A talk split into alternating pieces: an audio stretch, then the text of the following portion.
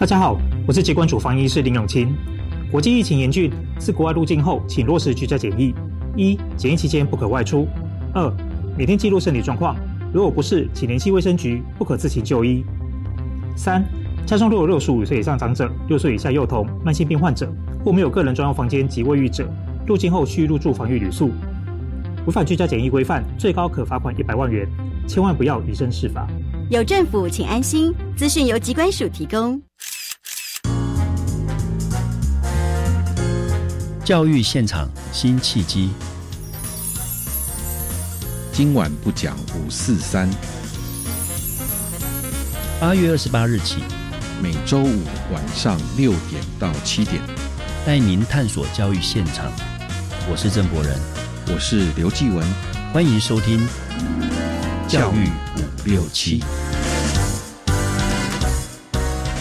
你有去申请育儿就学补助吗？两岁到四岁的育儿津贴吗？我们家已经申请三个了，一个就补助两千五，第三个再多一千耶。哎呀，我的大孙子啊，去幼儿园读书，不管是公立的、非盈利的、准公共幼儿园都有补助。第三个以上孩子啊，还可以再减一千元哦。有问题请拨打零八零零二零五一零五。以上广告由教育部提供。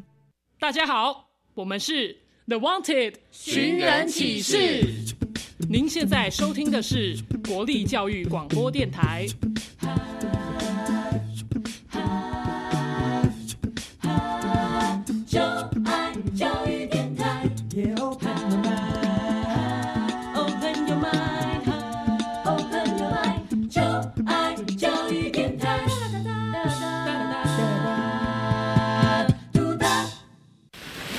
为什么海水是咸的？好奇。原来彩虹不只有七种颜色。观察。我对于气候变迁的议题很感兴趣，想要多多了解。探索。我想发明一种可以让我自动上课的机器人。创意。小发现，小发现，小发现，小发现，小发现。小发现，大科学。小猪姐姐制作主持。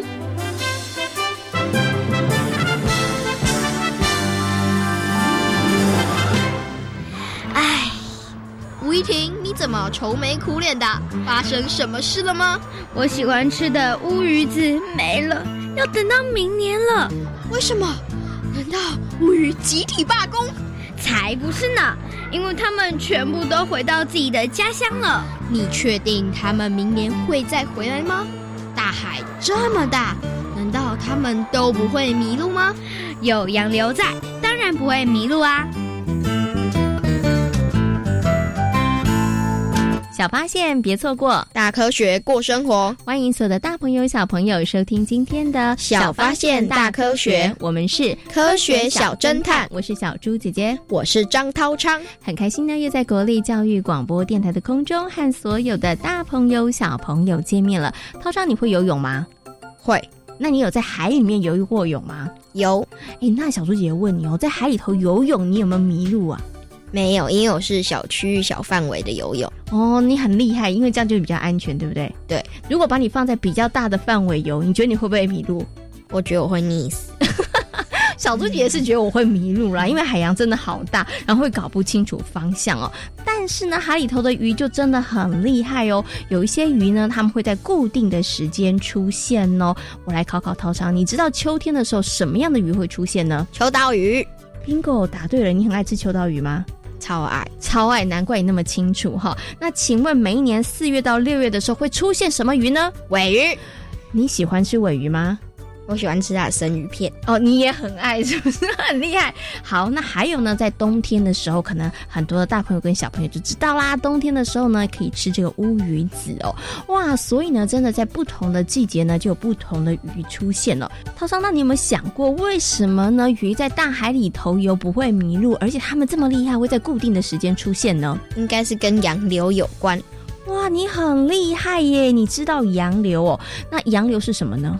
可能就是水流动的方向。哎，我觉得你这个解释还不错，不过不够精准哦。那么在今天节目当中呢，就要带着所有的大朋友跟小朋友一起来认识洋流哦。涛莎，你觉得啊，地球上的洋流多不多呢？很多，为什么很多？因为只要风一吹，水就会流动，所以我认为应该是蛮多的哦。所以你觉得洋流会发生是跟风吹有关？对，那到底对不对呢？等一下来告诉大家。不过呢，先来进入今天的科学来调查，来看看呢，我们今天闯关的小朋友，他们对于洋流呢，到底认不认识哦？到底了不了解呢？有问题我调查。追答案一级棒！科学来调查，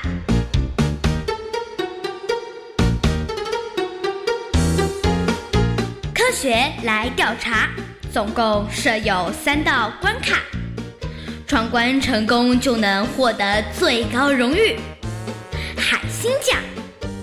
答对两道关卡者是海兔奖的得主。如果只答对一题的话，哦哦，那就请你带回海龟奖，继续好好努力。祝福各位挑战者顺利闯关成功。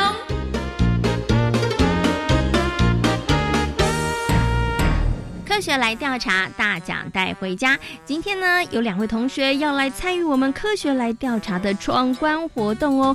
到底他们两个人够不够厉害？可不可以把我们的最高荣誉海星奖带回家呢？就请大家拭目以待喽。先请两位同学来自我介绍一下。大家好，我是周云彤。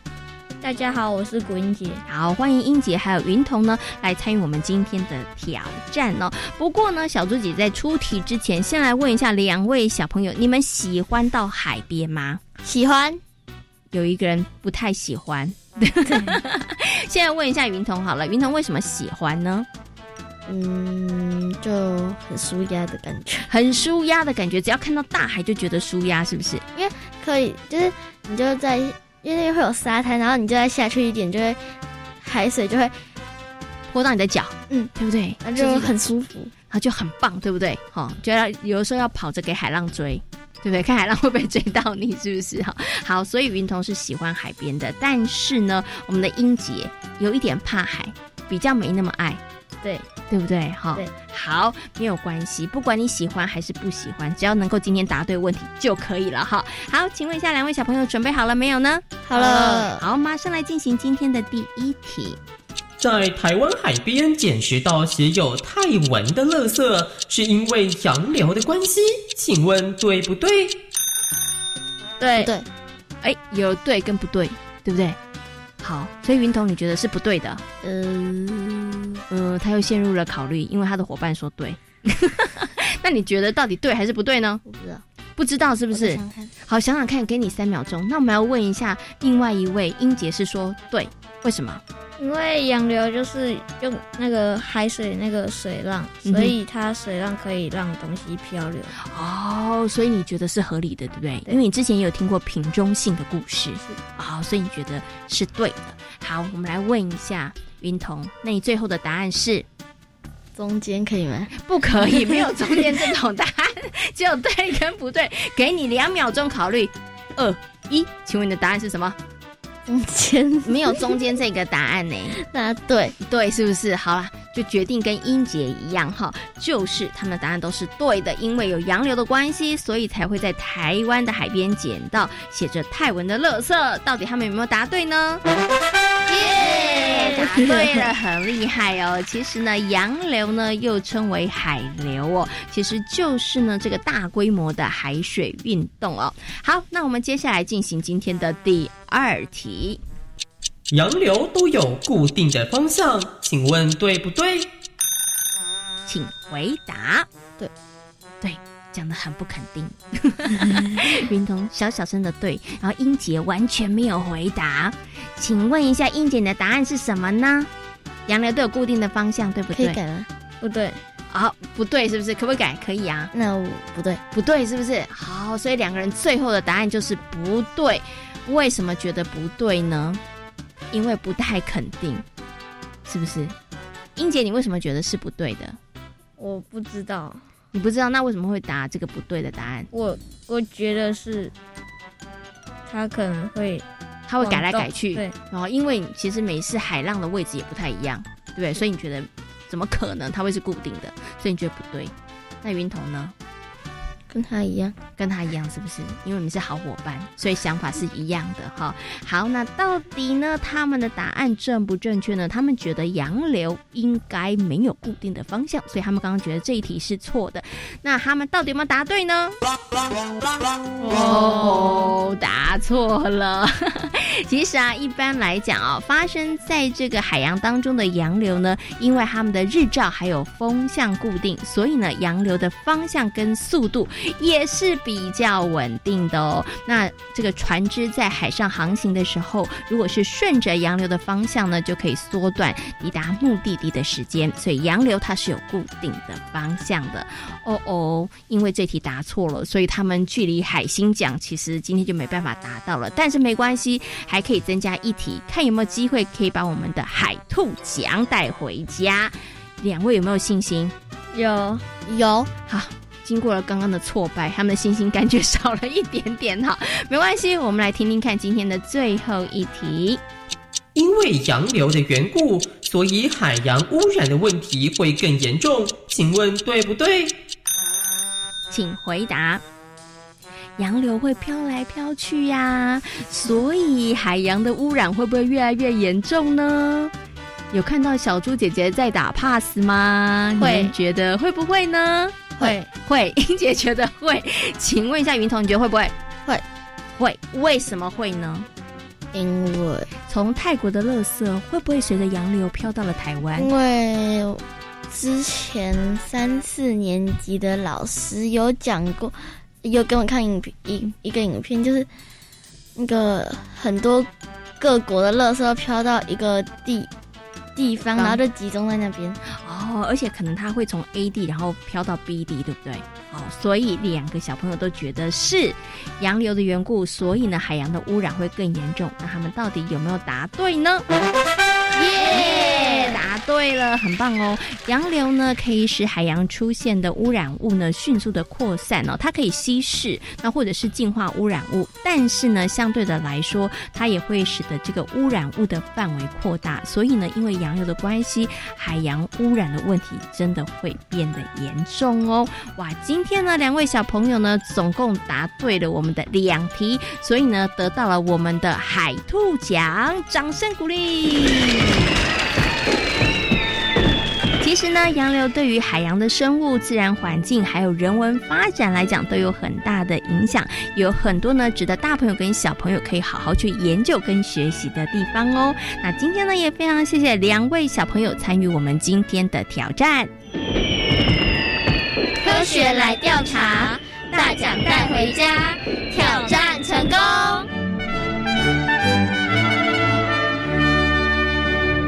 小猪姐姐，我觉得这次的题目有一点难啊！你也觉得有一点难哦，所以我们今天呢来挑战的两位小朋友没有办法得到海星奖，他们得到的是海兔奖哦。请问一下涛章，刚刚三题里头，你觉得比较困难的是哪一题啊？我觉得比较困难的是第二题，所以你答错的跟他们是一样的，对不对？他们刚刚也在这题上错的，为什么你觉得这题比较困难呢？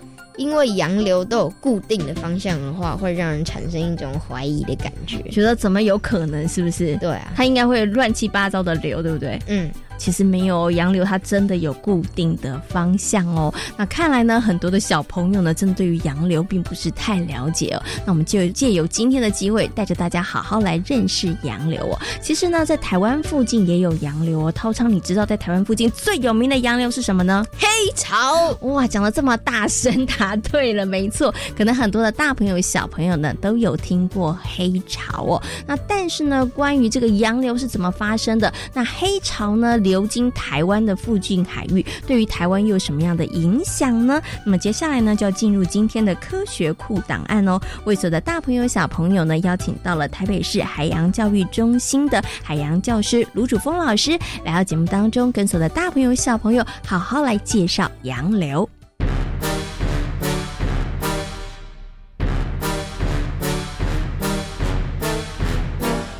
科学库档案。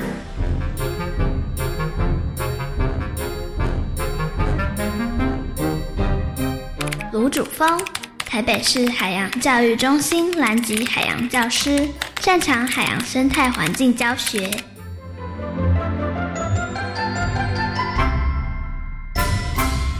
在今天科学库档案的单元当中呢，很高兴的为所有的大朋友、小朋友呢，邀请到了台北市海洋教育中心的海洋教师卢主峰老师来到节目当中呢，跟所有的大朋友、小朋友呢一起呢来介绍洋流跟潮汐。Hello，卢老师你好，你好，小猪姐姐，请问一下卢老师，你小的时候有没有收过瓶中信？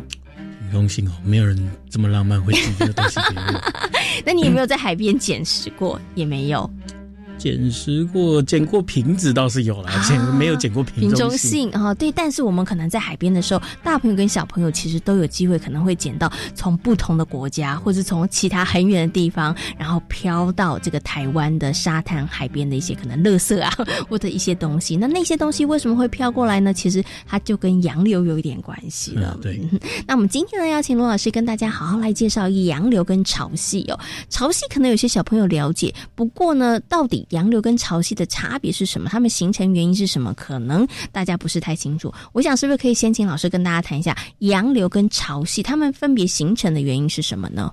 呃，这边就简单讲一下哈。洋流的形成原因是很简单的一个原因，它是一个呃，如果小朋友有在家的话，可以做一个实验，准备一杯冷水，这时候把一杯热水稍微染一点红色，嗯哼，然后滴滴几滴到冷水里面，你会发现，哎。热水滴进去的颜颜料呢，它会开始慢慢扩散。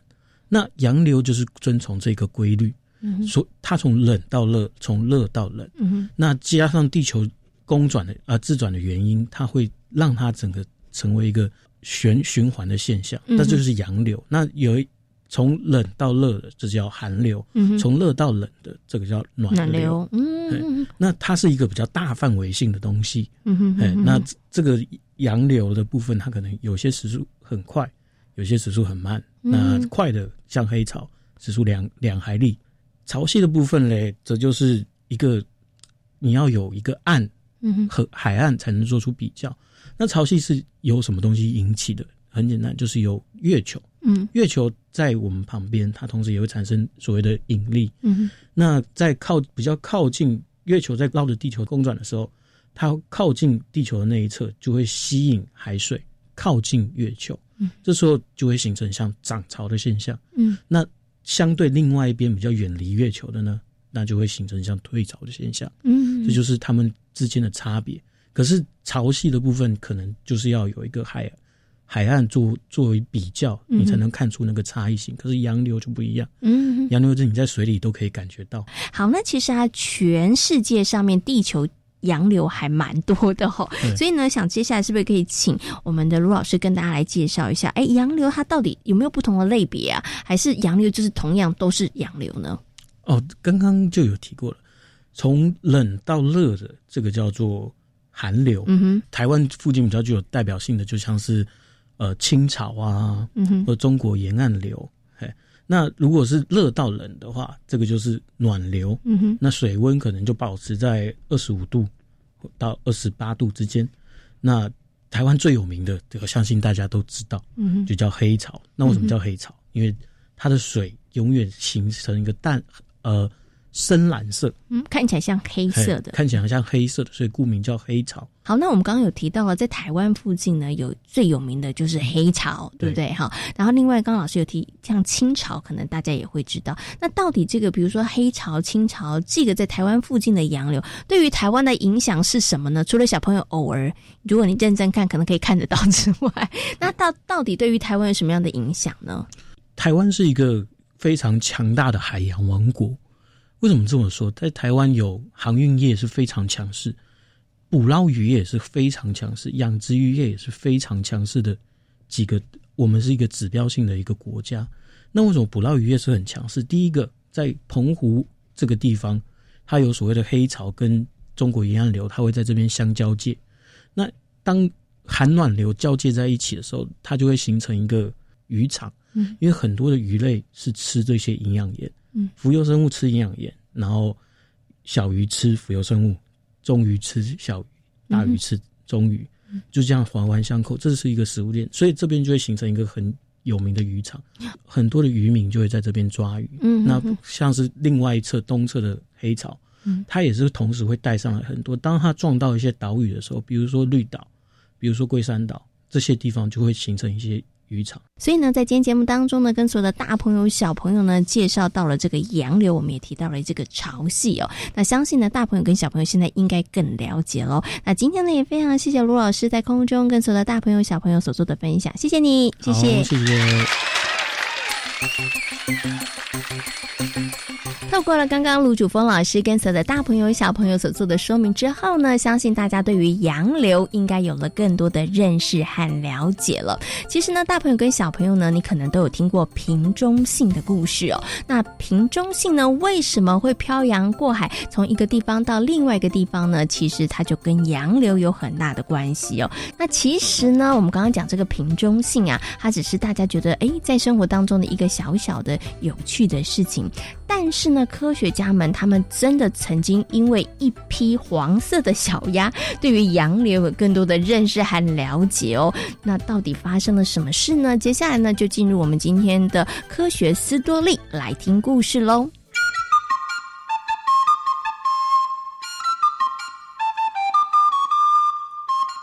科学斯多利。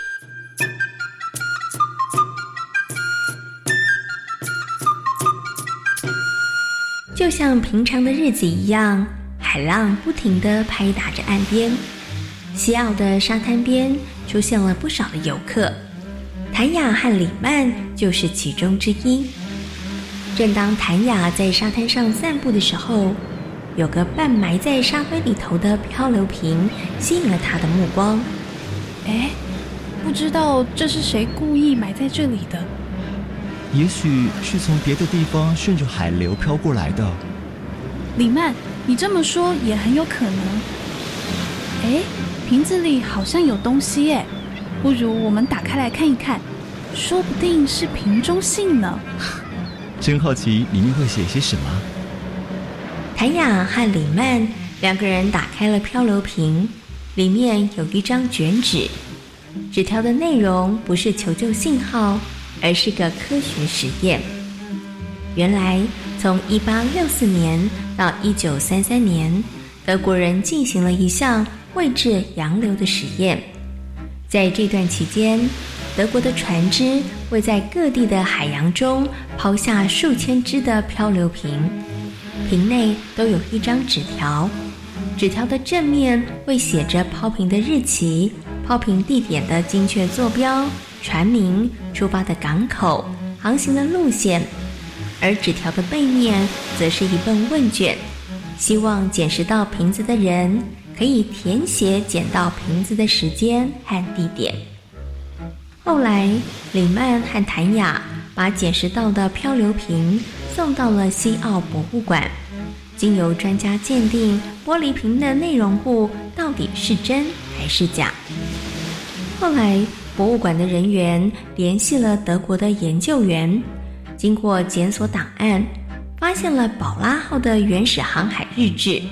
一八八六年六月十二号，船长确实记录了抛掷漂流瓶一事，而日期和坐标都跟纸条的信息吻合。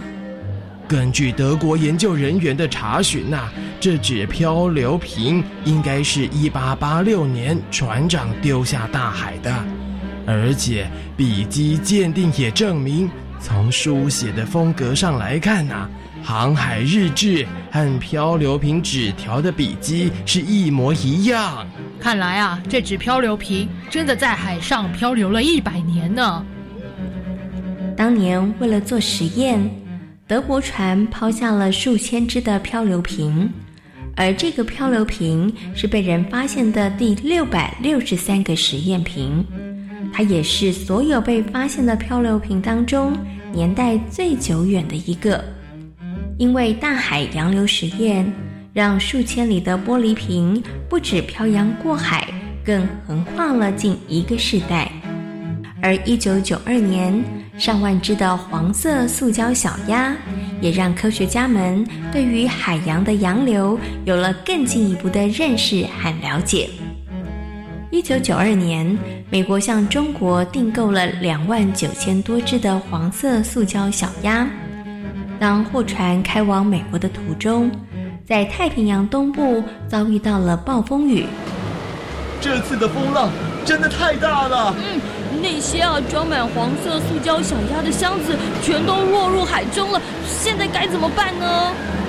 唉，也没什么办法，风浪这么大，我们只能先求自保了。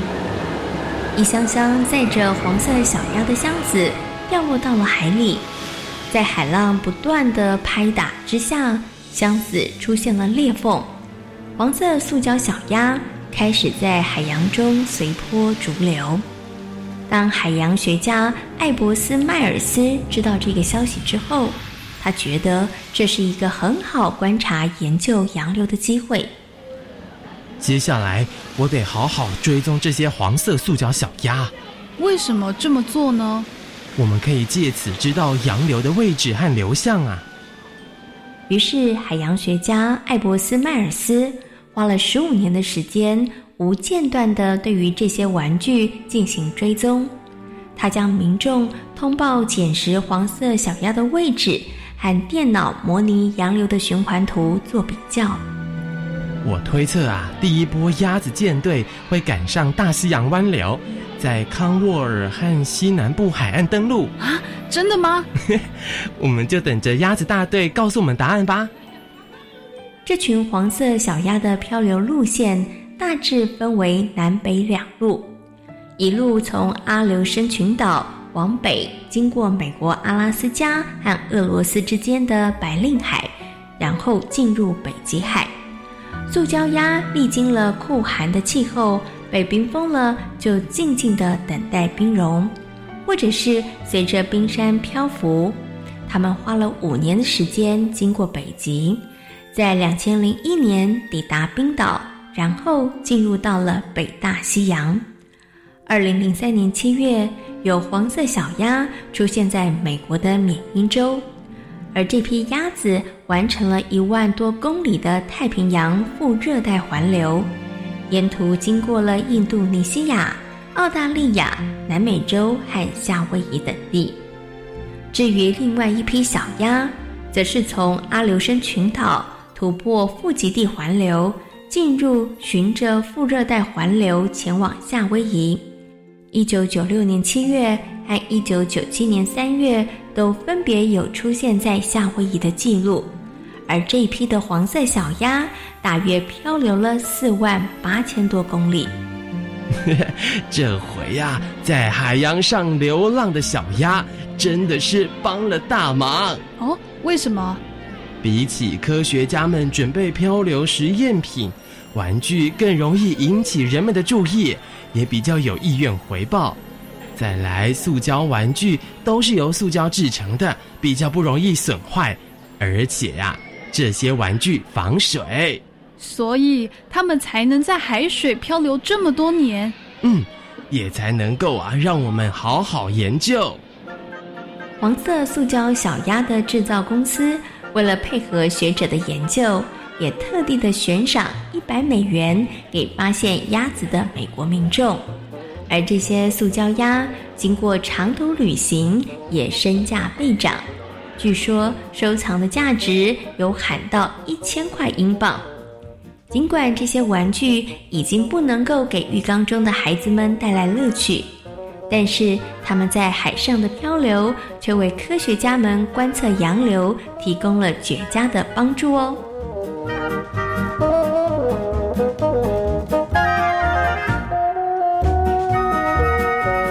今天《小发现大科学》的节目当中，跟随的大朋友、小朋友讨论到的主题就是洋流。请问洋流它流的方向是固定的吗？是，是固定的哦。它其实跟海水的温度也有一些些关系哦。那么在台湾附近最有名的洋流就是黑潮，它会带来非常多的渔获，也让我们的渔民朋友收获满满哦。